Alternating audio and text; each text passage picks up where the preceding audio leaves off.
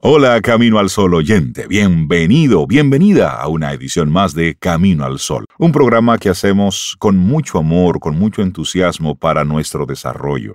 Atento, atenta, porque tenemos temas interesantes para ti. Arrancamos Camino al Sol. Rey, Cintia, Sobeida, todo está listo para Camino al Sol. Bienvenidos.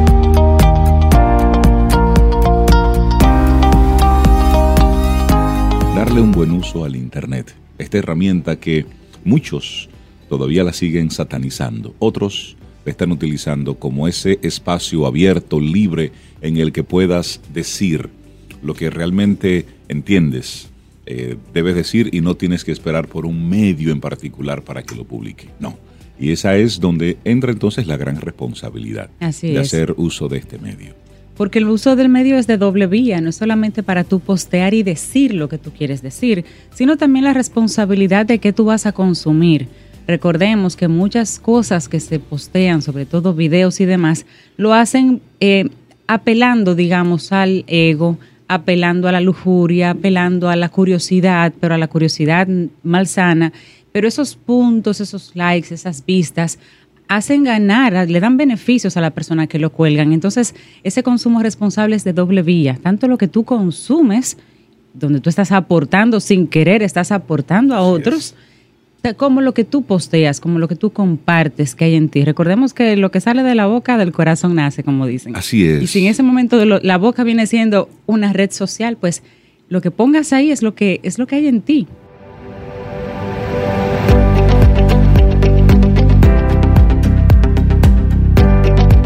La comunicación influye en las relaciones humanas y condiciona nuestras vidas, pero es una necesidad inherente del ser humano para expresar lo que siente y lo que piensa.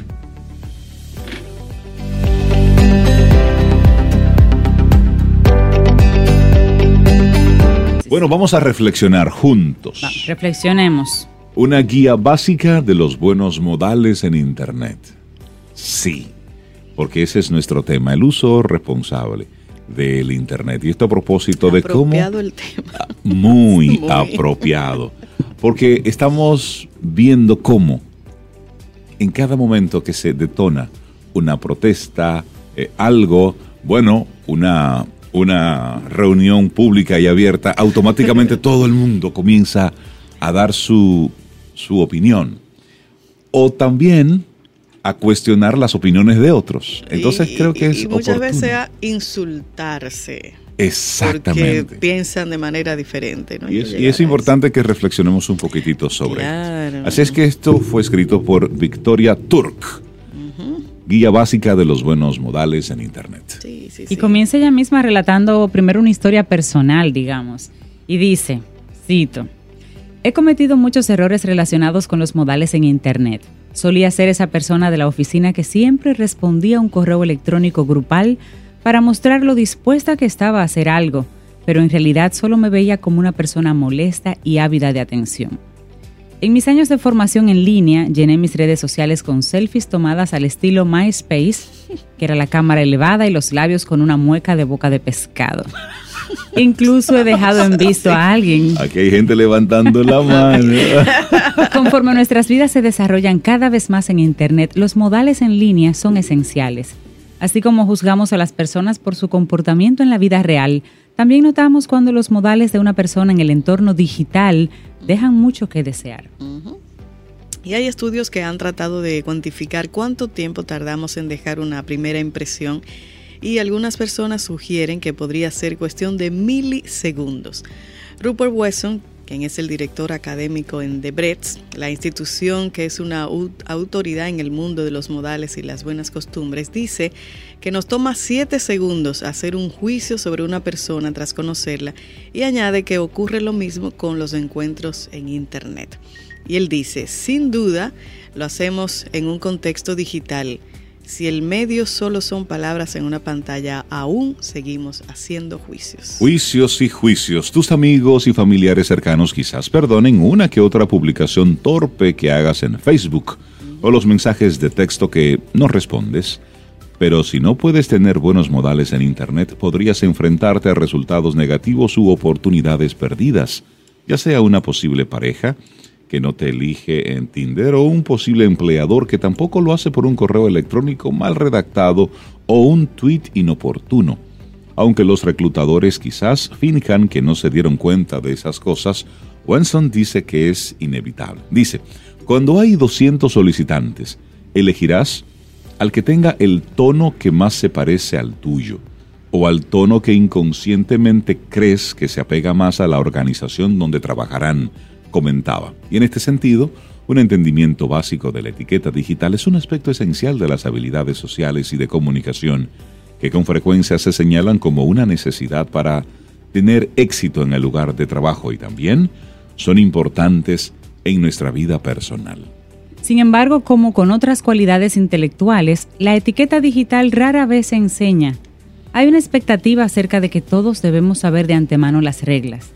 Además, no existe un verdadero consenso sobre cuáles son los buenos modales digitales, y aunque lo hubiera, ese consenso cambiaría constantemente conforme avanza la tecnología y conforme evolucionan las normas sociales. Y en sí mismo ya es asombroso que logremos comunicarnos digitalmente. Así que si te sientes abrumado, aquí vamos a compartir algunas ideas con las que puedes comenzar. La primera. Bueno, aprende la jerga. ¿sí? ¿Cómo, se habla? Sí, sí, cómo se habla, porque ese es un, es un medio de comunicación que tiene su propio lenguaje. Tiene su código. Listo. La comunicación digital generalmente se basa en el texto lo cual significa que tus modales a menudo dependen únicamente de tus habilidades de escritura. Tanto el contexto de tu mensaje como su tono tendrán éxito o fracasarán a partir de lo que escribas en tu teclado. Así que la brecha entre un chiste gracioso y una ofensa mortal, por ejemplo, puede ser peligrosamente corta. Sin embargo, hemos adaptado muchas maneras creativas para ayudar a asegurarnos de que nuestras intenciones se interpreten correctamente. Estas incluyen nuevos formatos como los emojis, pero también nuevos usos de viejas herramientas lingüísticas. Y a propósito de esto, Gretchen McCulloch, lingüista y autora de Because Internet, abunda en una de esas evoluciones. Dice el uso de la puntuación para transmitir un tono de voz, en vez de tener un efecto gramatical, y ahí es interesante, cualquier cosa que no sea necesaria, tiene el potencial de adquirir connotaciones adicionales. Usted que pero ¿y por qué ella menciona eso? Si no? Usted escribió demasiado, o sea, o sea habló demasiado, escribió demasiado. escribió demasiado. bueno, otra sugerencia, analiza el momento. Al igual que en el mundo real, gran parte de los modales digitales dependen mucho del contexto. No te comportarías de la misma manera cuando mandas un correo electrónico a tu jefe que cuando le envías un mensaje de texto a tu mejor amigo. Así como elegir el nivel adecuado de formalidad para la situación, debes estar preparado para adaptarte según la cultura y los antecedentes de las personas con las que estás hablando y el medio por el que se están comunicando también. Los buenos modales te ayudan a progresar en la vida, pero en realidad las personas más exitosas son las que tienen la gama más amplia de modales y sugiere comenzar siempre con un mayor nivel de formalidad y seguir a partir de ahí. Sí, porque ese primer correo donde te diga, hola fulano, ¿qué es lo que?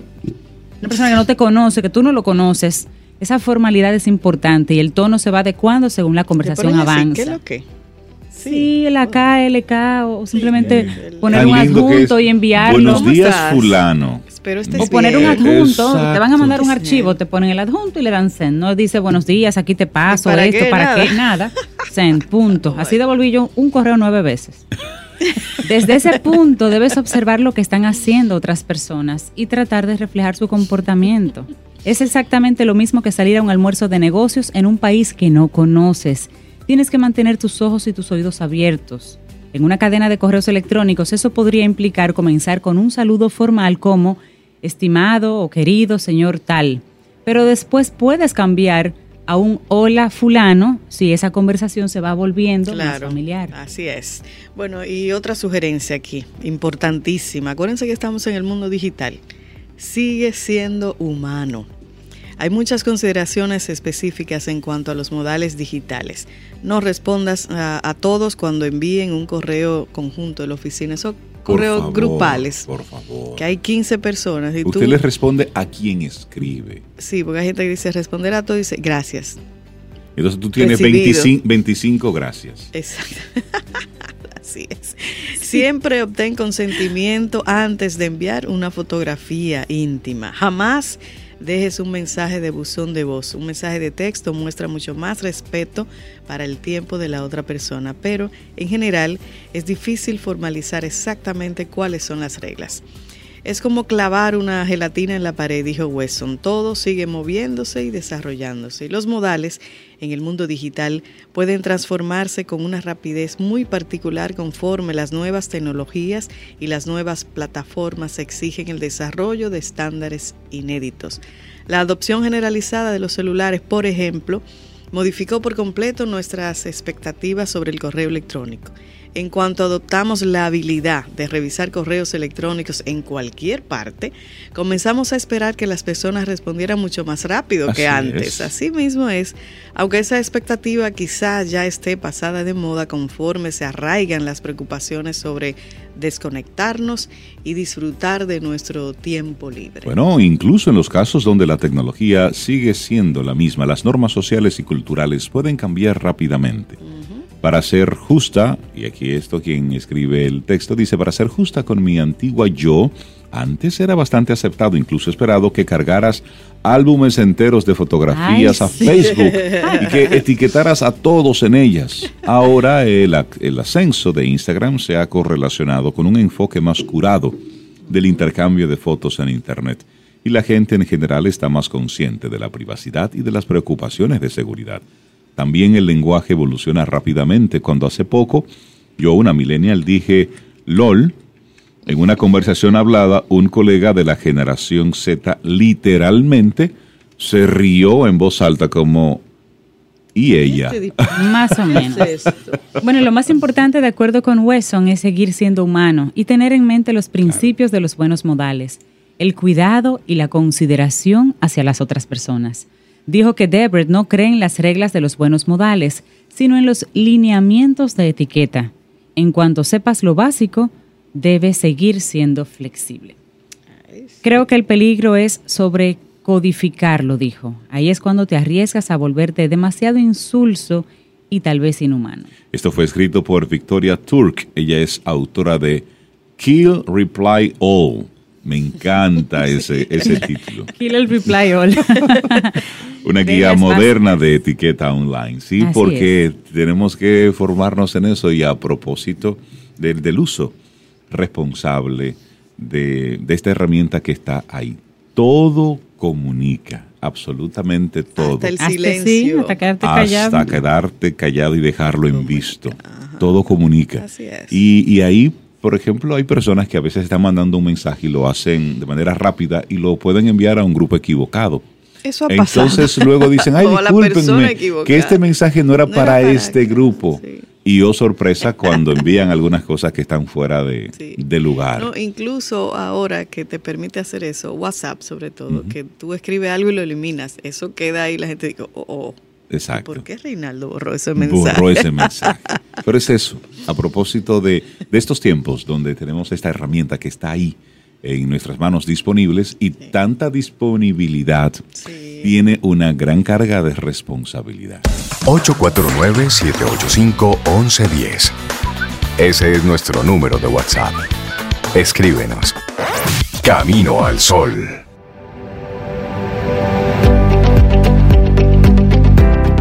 La suprema felicidad de la vida es saber que eres amado por ti mismo, o más exactamente, a pesar de ti mismo. Víctor Hugo. Al principio de nuestro programa estábamos hablando del uso responsable de- del Internet, de las etiquetas, de las normas de conductas decentes que debemos tener al momento de escribir un correo electrónico, responder un mensaje de WhatsApp y demás. Pero quien tiene el título de experta en esos temas es María Ten. Hola María, buen día, ¿cómo estás? hola. Fue una avanzada que día. hicimos solamente. Hola María, buenos estás? días. Buen día, feliz de estar aquí otra vez en esta casa, Camino al Sol. Bueno, esta es Qué tu bueno. casa. ¿Sabes que yo, yo pensando, María, que las, las redes sociales y todo lo que sucede en el mundo digital es digno para investigadores, para especialistas de la conducta. Totalmente. Es decir, debe, surgir en algún momento algún tipo de especialista que sea una combinación entre experto digital y psicólogo. como, un, como un coach digital, que tú digas, dime qué publicas y te, diré, quién, eres. Algo, por ahí. Sí, es un libro que estudia por un lado lo que es la psicología de masas, cómo la gente se comporta en masa a través de, las, de los medios digitales y luego ese comportamiento que dice Cintia, así, individual, eh, solitario, que tú publicas, cómo lo publicas, porque eres tan recurrente con ciertos tipos de publicaciones, con ciertos tipos de mensajes y o tipos de fotografías. Eso está interesante. Eso está interesante, como un campo hmm. nuevo de estudio. Amigo psicólogo que escucha Camino al Sol, hablemos. Eso está bueno, eso está bueno. Y es verdad, y, si uno se pone a analizar, uno puede conocer muchas cosas.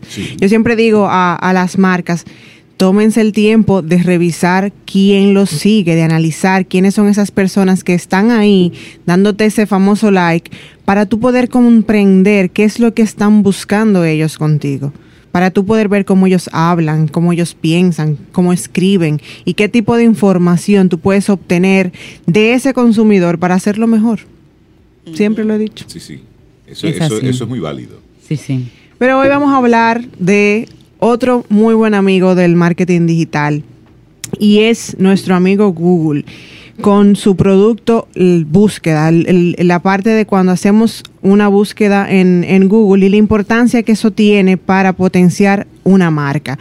Hemos hablado en, en, ocasiones anteriores sobre pauta digital y hemos hablado en ocasiones anteriores sobre el SEO o posicionamiento orgánico en buscadores.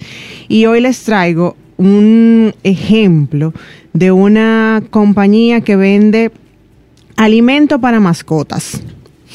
Ah, eso me gusta. Y ellos realizaron un estudio para poder identificar si realmente eh, tener un esfuerzo en la búsqueda de Google les impactaba en el reconocimiento de su marca. Entonces, básicamente ellos lo que hicieron fue lanzar eh, anuncios pagados en Google Search más un trabajo de posicionamiento orgánico basado en contenidos por palabras clave. Para los que no saben, una palabra clave es una frase que normalmente se utiliza, no una sola palabra, sino una frase que eh, refleja la búsqueda de eh, las personas normales, en, o sea, de cualquier persona en Google. Por ejemplo, una palabra clave que ellos utilizaron era comida para perros. Una frase clave. Entonces, básicamente ellos lo que hicieron fue eh, trabajar un análisis de identificación de palabras clave. Eh, para los que quieran hacerlo, pueden usar Google Trends, que es gratis, para chequear ahí cuáles son las palabras claves que están rankeando ahora mismo. Y ellos utilizaron diferentes cosas. Hicieron eh, una campaña sencilla, hicieron una campaña combinada con SEO posicionamiento e hicieron una campaña en Search con extensiones. Una extensión de un anuncio de search básicamente lo que hace es que tiene más información. Tiene un call to action adicional de llamar o de cómo llegar o de dónde comprar.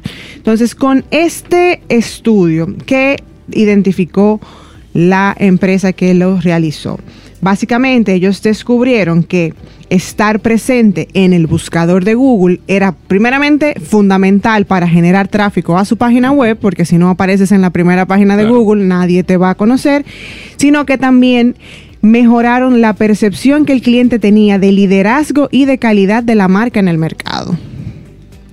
Básicamente un 55% de las personas los identificaron como líderes porque ellos estaban apareciendo no solamente de manera pagada, sino combinada de manera orgánica. Hay mucha gente que todavía no confía en los anuncios de Google. Entonces, tener esa combinación le da tranquilidad al consumidor. Es cierto. Mira, y, en esa, en esa parte de las palabras claves, yo pensando en las diferentes formas que tiene el dominicano de mencionar eso de comida para perros. Dijiste así, comida para comida para perros. pero había que incluir ahí, sí, sí bolita. Sí, porque así. Huesitos. Eh, sí, es decir. ¿Puede el perro comer comida de gente? Sí, sí, sí. Tú sabes que, y, es un ejercicio interesante para fines de las empresas con las palabras claves, porque hay una manera formal de llamar las cosas, pero cuando tú estás en internet a buscar algo rápido, tú lo primero que vas a mencionar es la manera coloquial de tu, de tu mencionarlo. Así es. Nadie coloca tildes cuando busca en Google. Eso es un punto. Eh, y que las palabras clave deben combinarse, no debe ser solamente una.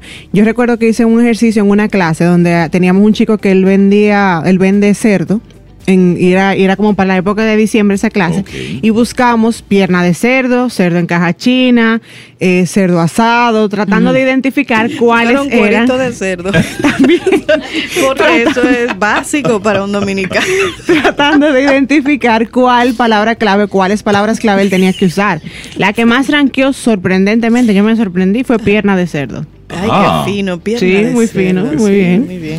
Y lo chulo de la plataforma como Google Trends es que te dice en qué zonas de la República Dominicana esas palabras están rankeando o las están buscando más y te dice también qué otras palabras clave la gente busca que están relacionadas con esa palabra clave que tú estás poniendo. Ah, pero atención a, María José Rincón, que ya puede perfectamente utilizar esa herramienta para eh, aumentar y seguir mapeando el diccionario dominicano. ¿En qué región se utiliza más una u otra palabra, a propósito de la búsqueda en Internet?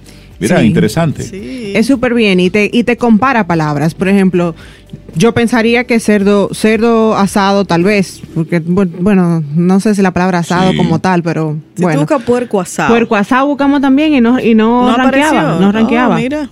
Y Entonces cuerito, cuerito, cuerito. no me acuerdo, creo que cuerito no buscaba. Ah, tienes que buscarla porque sí. Probablemente ese era el tren, esa era, la que rompía la tendencia. Sí, porque sin eso el puerco no es nada. Y lo bueno del análisis de palabras claves, aunque lo estamos viendo ahora mismo enfocado en Google, es que eso nos sirve para orientar todo lo que hacemos en digital, para saber si tenemos, si no sabemos de qué vamos a escribir un post en redes sociales, hagamos el análisis de palabras clave. Si no sabemos eh, un servicio que queremos lanzar, si queremos saber si tiene oportunidad, hagamos el análisis de palabras clave. O sea que nos puede servir para muchas cosas. Siguiendo con el tema de Google, nos menciona un punto muy importante y es que si tú no estás trabajando por tu posicionamiento, le estás dejando toda la oportunidad a tu competidor. Es así. Otro está trabajando para eso. Así es. Lo quieras admitir o no, es la realidad. así, es. Y que eh, también se utiliza mucho cuando se están comprando palabras clave, cuando se está haciendo una campaña de paga en Google, el pagar por el nombre del competidor. Entonces, marca A es mi competidor y yo que soy la marca B, lo que hago es que pago para que cuando un consumidor busque la marca A, quien aparezca sea yo. Ah, eso, eso se paga. Es un. Se paga, se paga. Y es una práctica común y una práctica que no se penaliza y es honesta, sí. Se utiliza bastante, es recomendada en este, en este tipo de estrategia. Es decir, yo pago para que cuando busquen a Sobeida aparezca yo. Ajá. Ay, pero eso no me parece bien. No, a mí podrá ser algo pero se utiliza mucho. Pero no me parece como... No, a mí tampoco. Porque vamos a competir la sanamente. para mí no es algo honesto. Pero que para se pueda hacer no significa que se deba hacer. Exacto. No, ya es decisión de, cada quien, pero sí, sí se utiliza bastante. A mí que me eh, busque el Camino al Sol. y ya, sí, sí, sin pagarle está buscando otro programa, pues busque ese otro programa. y, ya. Y que sea así orgánico, Camino, ya, nosotros. orgánico sería lo ideal. Orgánico sería como que de verdad el esfuerzo mayor que usted debe hacer es orgánico. Y una conclusión que, a la que llega Google es la siguiente. No importa si estás pagando por una palabra clave, el esfuerzo del posicionamiento orgánico debe ser constante pago en un momento determinado porque quiero impulsar algo, alcanzar algo, tener un resultado en específico, pero el trabajo del posicionamiento orgánico lo hago siempre, durante todo el año. Defino cuáles van a ser mis prioridades y genero contenido para posicionarme en base a esas palabras clave. Sí, y lo más importante ahí, María, es hacer. Es decir, usted tiene una empresa, usted tiene un negocio, procure dar el mejor servicio posible hacer el mejor trabajo posible. Y en esa medida, usted hace evidentemente los esfuerzos mercadológicos apropiados. Claro. Pero no se enfoque tanto, tanto, tanto, tanto en el cacareo. Así es. Sino enfóquese en lo suyo, en su trabajo. Ahí, en hacer bien eso. Y luego el cacareo sale solo de Eh, los demás. De los demás. Y ahí entra esa, esa organicidad. Esa parte orgánica es que otros hablen de ti. Ah, Mira, me gusta tal producto porque tengo este beneficio, es este resultado, lo recomiendo, pero de manera natural. Así es, esa es la Sí. presencia ganada, la meta a la que debemos aspirar todos, a que tu cliente esté lo suficientemente satisfecho para que te dé un review positivo. Para que cuando le pregunten piense en ti. Eso, esa es la... Así es. Me parece interesante, María Ten, como siempre compartiéndonos estos temas, poniendo, aterrizando un poco toda esta locura digital, aterrizándola, poniéndola ahí con los pies sobre la Sí, tierra. está. María, la gente que, humano. si- que se quiera poner en contacto Claro que sí. Me pueden escribir a yo soy arroba mariatenm.com o buscarme en redes sociales como yo soy mariaten. Tú eres mariaten. Sin duda alguna. Mira, y, Gracias María. Contigo siempre. Camino al sol. Camino al sol.